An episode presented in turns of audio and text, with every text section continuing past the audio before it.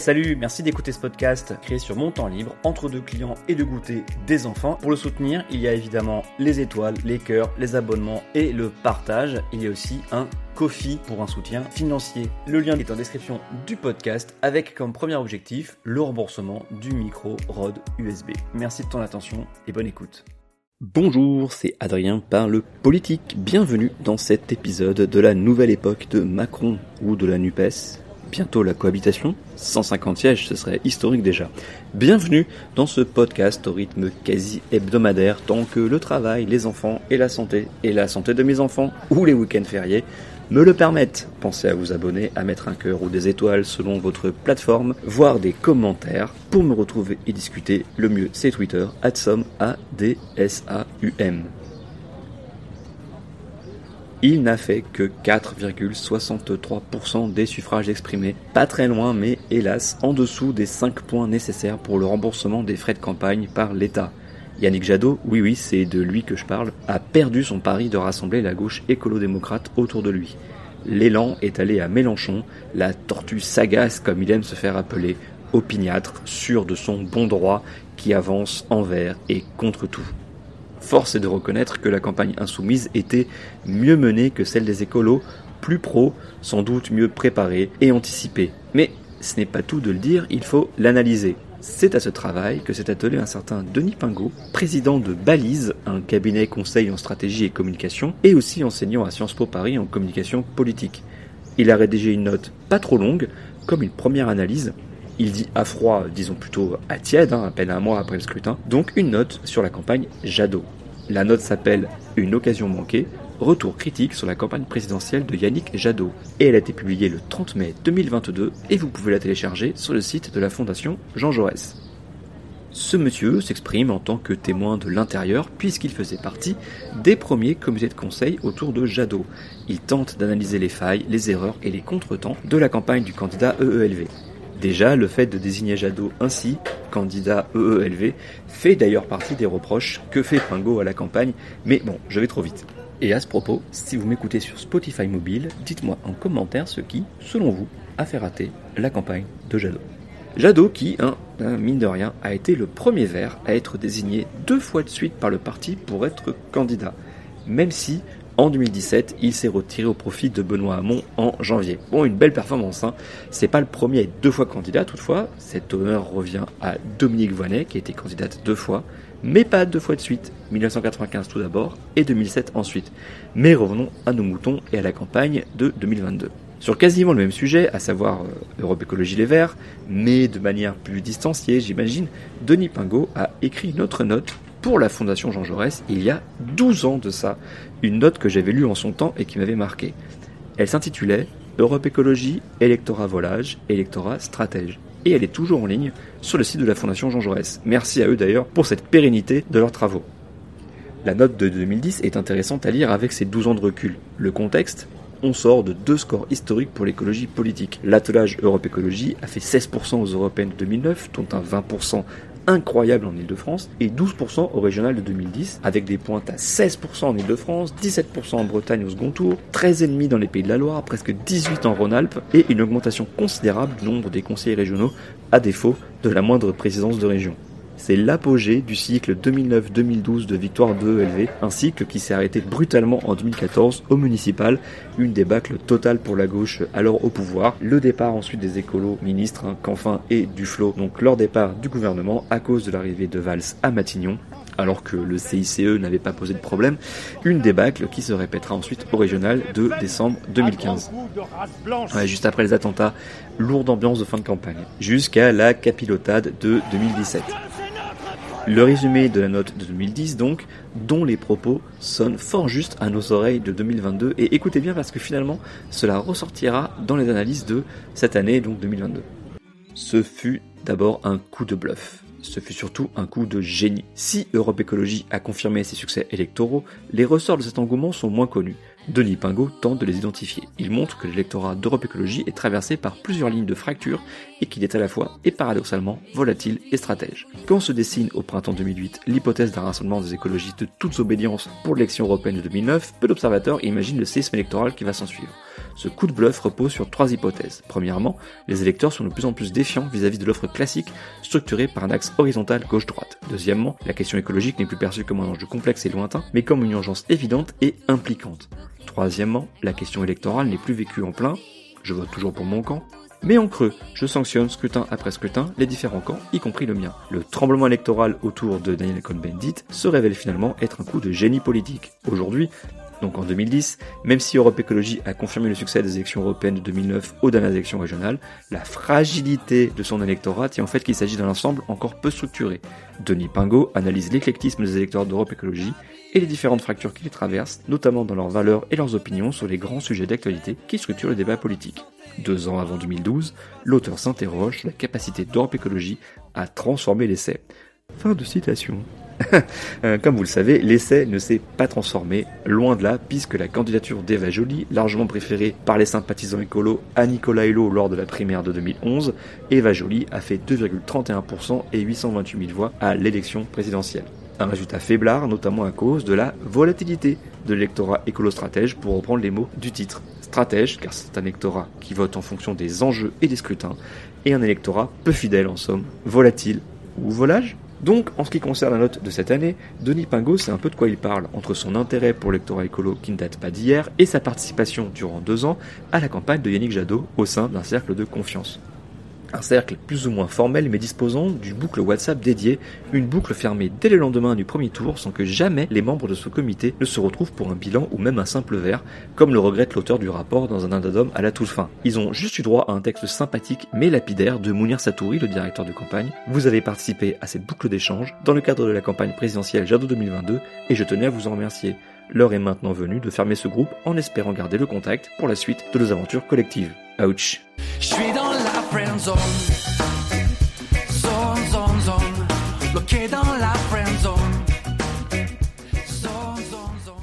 Alors, quel bilan Denis Pingot dresse-t-il de cette campagne? Il a les raisons purement exogènes qui s'imposent et qu'on ne contrôle pas, même si les réponses que Jadot et la campagne auraient pu leur apporter auraient pu être différentes. Il y a la prééminence de Zemmour après l'été 2021, la pandémie de Covid-19 qui n'arrête pas de s'arrêter et qui redémarre un peu, la guerre en Ukraine bien sûr, et le louvoiement de Macron qui se présente très tardivement.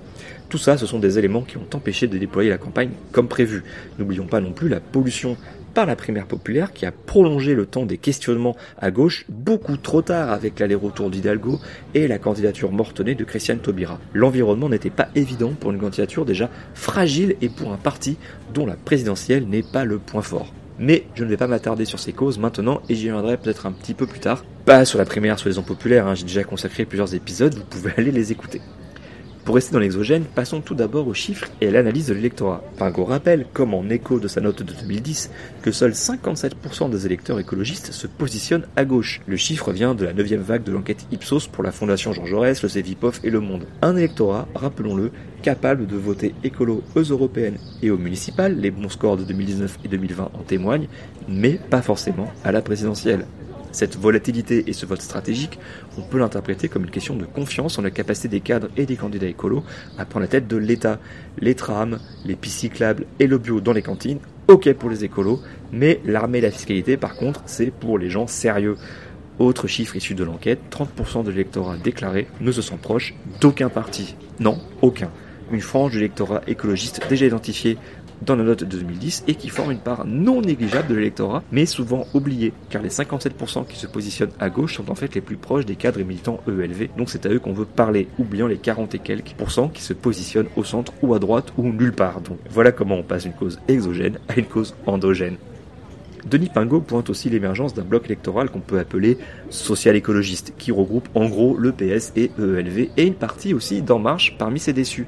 Et il y en a des déçus d'En Marche un bloc difficilement compatible avec la France insoumise et Mélenchon sur les questions notamment d'Union européenne et de politique internationale. Et d'ailleurs un caillou dans la chaussure de la NUPES, je pense. Pour en finir sur les chiffres et pour montrer la porosité des électorats, Jadot est loin d'avoir fait le plein des voix de 2019, le 13,5% des européennes. 3 millions de voix, record historique pour l'écologie politique.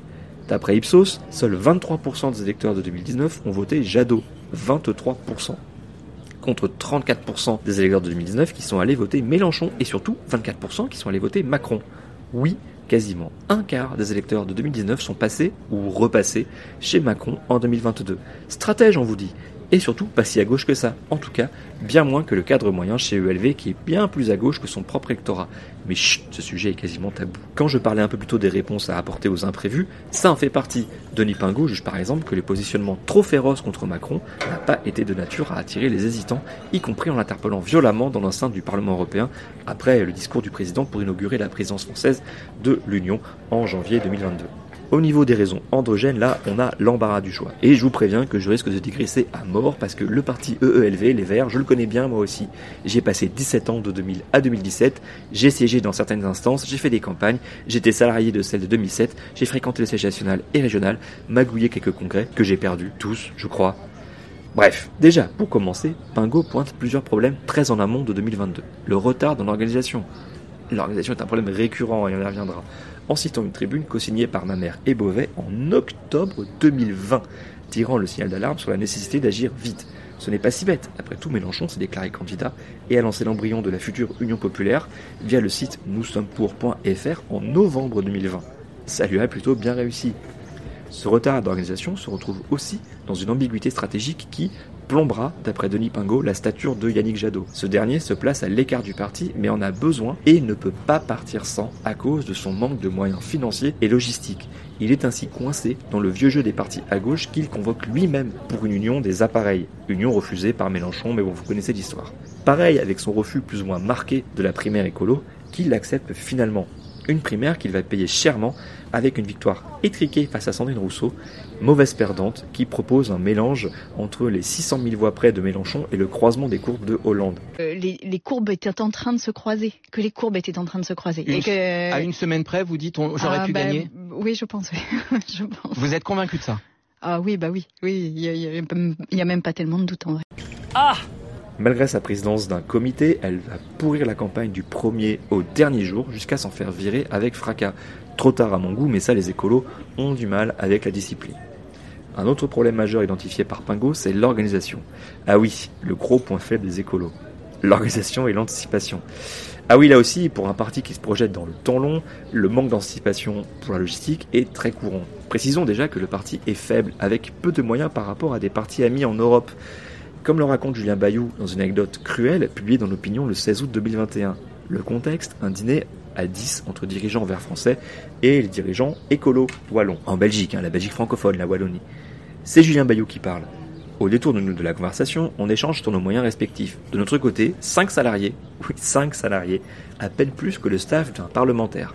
La faute à un financement public reposant principalement sur les législatives. Écolo, le parti wallon, nous explique que la loi belge assure aux partis politiques de vrais moyens. Ils ont largement plus de 100 salariés, 20 fois plus de salariés que nous pour une région 17 fois moins peuplée que la France.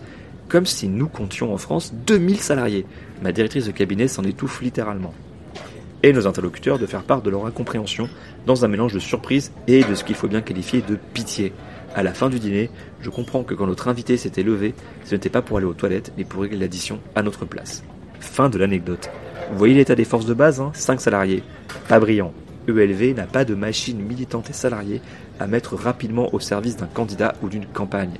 Et un recrutement s'est fait de manière apparemment trop tardive. Ce n'était pas l'impression que j'en avais vu de l'extérieur, en tout cas c'est le bilan qu'en dresse Denis Pingot. Ce recrutement tardif, en plus, est le fruit de négociations entre forces politiques en présence, les courants du parti, les perdants à la primaire qui casent leurs copains et copines, leur soutien, un équilibre qui se retrouve aussi dans les multiples instances de campagne avec à chaque fois la boucle WhatsApp correspondante. Ah le cauchemar. Un des effets concrets négatifs d'après Denis Pingot, c'est l'énorme inertie d'une telle organisation, dont l'exemple le plus parlant d'après lui sont les multiples déplacements sur le terrain dans les territoires une bonne idée à la base, mais ils sont trop nombreux, redondants, mal calibrés et pas assez pensés pour la presse.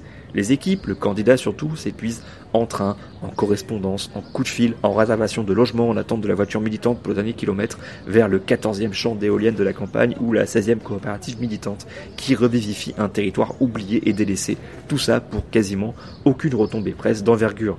Je vois bien de quoi il parle. En 2007, ça ne faisait pas partie de l'émission, mais les déplacements de Vonnet étaient un travail monstrueux et il fallait veiller à ce que ce soit utile, pas que la candidate se déplace que pour faire plaisir aux militants locaux, tout contents d'avoir leurs photos dans la presse quotidienne régionale. C'est bon pour l'initiative, ça, Coco. Donc ces déplacements sont inutiles, fatigants, trop nombreux, mais on les garde parce qu'ils sont déjà prévus. L'autre problème, et là c'est moi qui l'ajoute, c'est l'absence de mémoire, d'expérience. Le parti n'a pas mené de campagne présidentielle jusqu'à son terme depuis 10 ans, 2017 ayant été une campagne tronquée. Couplez ça avec la fâcheuse habitude des écolos de mal archiver ou de mépriser sa mémoire militante et vous avez une équipe inexpérimentée par rapport à celle de Mélenchon qui, elle, a déjà mené deux campagnes en 2012 et en 2017 et elle se prépare depuis 5 ans, ce qui se voit aussi dans les chiffres euh, des réseaux sociaux, ce que Denis Pingot a bien noté lui aussi. Internet. Venons-en enfin à ce qui est à mon avis une des principales raisons à l'échec. C'est un peu délicat car cela concerne la personne du candidat, son attitude, ses habitudes, sa façon d'être. Cela apparaît plusieurs fois dans le document, il s'agit de la trop grande solitude de Jadot. Cela se traduit par une séparation trop importante entre le candidat et les équipes du QG de campagne. Pour avoir travaillé en 2007 pour la campagne, je sais combien il est important de voir son candidat régulièrement. En l'occurrence, sa candidate, hein, c'était Dominique Voynet à l'époque. De la voir régulièrement, car c'est sur ses épaules que se trouve la campagne, qui est très personnalisée, qu'on le veuille ou non. Avec des sondages très mauvais. Alors, il n'était pas extraordinaire en 2022, mais en 2007, il scotchait Voynet à 1 ou 2% tous les jours depuis le début, et ça fait mal. Il faut trouver la motivation pour se lever et travailler tous les jours. Parce que la lumière au bout du tunnel, c'est pas la fin du tunnel, c'est vraiment les phares du train de l'échec plus grave que la motivation, et c'est bien précisé dans la note. Cet éloignement crée des problèmes de communication. Les différents comités théodules se chevauchent, les réunions s'éternisent se font à distance, ce qui n'est pas le plus efficace. Déjà qu'une réunion, bon. En un mot, la formation passe mal et renforce le sentiment que le candidat décide seul qu'il est ou non consulté les différents comités ad hoc. Cette solitude se traduit aussi par l'absence de collectif de figures autour du candidat. Denis Pingot pointe l'absence de figures comme José Bové, Noël Mamère, ou encore Cédric Villani pour prendre une figure plus actuelle. Personnellement, j'ai regretté, moi, le peu de mise en avant des maires victorieux de 2020, surtout Lyon et Bordeaux. Et j'ai l'impression que seul Delphine Bateau semble avoir très bien fait le job de porte-parole et avoir tourné un peu dans les médias nationaux. Jadot a-t-il payé sa relative solitude au sein du parti? L'autre solitude qui là n'est absolument pas de la seule responsabilité de Jadot, c'est le manque de soutien ou de l'entourage issu des ONG et autres associations écolo et environnementales. Une absence assez paradoxale quand on sait d'où vient Jadot. Il vient de Greenpeace où il travaillait. Il était révélé à l'occasion du Grenelle de l'environnement en 2008 avant d'être candidat en 2009 pour Europe, Écologie. Et pour la petite histoire, j'ai entendu son nom la première fois quand on cherchait un directeur de campagne pour Voinet en 2006. Si, si, premier juré. Alors là, cette absence des ONG, par contre, hein, c'est aussi une grande tradition chez les associatifs euh, français. Ne surtout pas soutenir un candidat et encore moins un écolo qui ne gagnera pas de toute façon. En 2007, Voinet avec par exemple les meilleures notes pour le programme écolo, mais c'était pour mieux insister sur les progrès de Et du PS qui avaient fait d'énormes progrès. Et de toute façon, tout le monde avait signé le pacte écologique de Nicolas Hulot, problème réglé. Je comprends ce refus de s'engager totalement. Après tout, les ONG ont besoin de fonds publics et de travailler avec tous les bords politiques à tous les niveaux, même si certains politiques sont plus fréquentables que d'autres. Non? Jadot a d'ailleurs perdu du temps depuis 2019 pour concrétiser ses multiples rendez-vous avec les forces vives de la nation, comme on dit, pour en faire des alliés pour l'éventuelle campagne, si l'on en croit Denis Pingot. Ce lien très distendu entre le parti d'élus locaux et de professionnels de la politique et les ONG plus activistes ou purement bureaucratiques, hein, Extinction Rebellion au WWF pour vous faire vite, n'est que la traduction chez les écolos du lien perdu plus généralement à gauche entre le mouvement social d'une part et son débouché politique d'autre part. Bien loin du temps des carrières parallèles CGT, PCF ou FCPE, PS ou des débouchés professionnels ou politiques, un boulot ou un mandat, hein, pour les jeunes qui sortaient des organes jeunesse où ils avaient été formés. MJS, UNEF, Léo Lagrange, SOS Racisme, Fidèle. Tiens, le parcours de Delphine Bateau. Ajoutez à ça une habitude très écolo, polie, compartimenter sa vie militante. Les multicartes écolos rebutent souvent à se revendiquer du parti au sein de leur association, là où nous avons pu remarquer que cette pudeur n'atteignait pas forcément les différents militants insoumis engagés dans d'autres associations. Et ça semble disparaître aussi avec les plus jeunes générations au sein de collectifs, mais là, bon, je peux me tromper. En témoignent les nombreux ralliements de la génération climat, je mets des guillemets, à Mélenchon plutôt qu'à Jadot, parfois très tard dans la campagne, y compris après la primaire écolo par exemple. Comment le reprocher en même temps C'est toujours mieux d'aller vers la dynamique, là où ça brille. Toujours est-il que la campagne s'est menée sans soutien des organisations ou des personnalités écolos, comme si le peuple de l'écologie était parti soit dans un silence poli, soit directement dans l'union populaire. Ceci est aussi dû, d'après l'auteur de la note, à une campagne et un programme trop classique, pas si novateur pour les écolos, un programme tiède, de quoi rater la jeunesse et la génération qui se reconnaît en Extinction Rebellion et Greta Thunberg. Mais est-elle si nombreuse d'ailleurs cette jeunesse hein, Mais je me demande. Bon, déjà que la courroie de transmission avec les ONG écolos est grippée, cette tièdeur, ça n'aide pas. Quand ça veut pas, ça veut pas. Pour conclure, parce qu'il faut bien, résumons rapidement. Denis Pingot a identifié les principaux problèmes suivants. Je fais dans le désordre un candidat trop solitaire, une organisation trop tardive et une ambiguïté stratégique. Tout ça me paraît pertinent. Et vous, qu'en pensez-vous? Par contre, Denis Pingot ne propose pas vraiment de solution effective pour améliorer de futures campagnes. C'est juste en creux de ses critiques, au mieux. Je pense qu'il conseille une campagne plus disruptive, plus communicante, plus adaptée à l'élection présidentielle, qui est une élection incarnée, et surtout, surtout de ne pas perdre du temps et de partir plus tôt que ce qui a été fait, sans même parler des contretemps Zemmour, Première Populaire, Taubira et compagnie. Et tant pis, on prépare et on se tient au programme. À la Mélenchon, quoi. Je vous conseille la lecture de cette note, hein. elle fait 30 pages et comme beaucoup de notes de la Fondation Jean Jaurès, c'est toujours accessible, facile à lire et vous apprendrez forcément quelque chose. D'ici là, je vous dis à la semaine prochaine.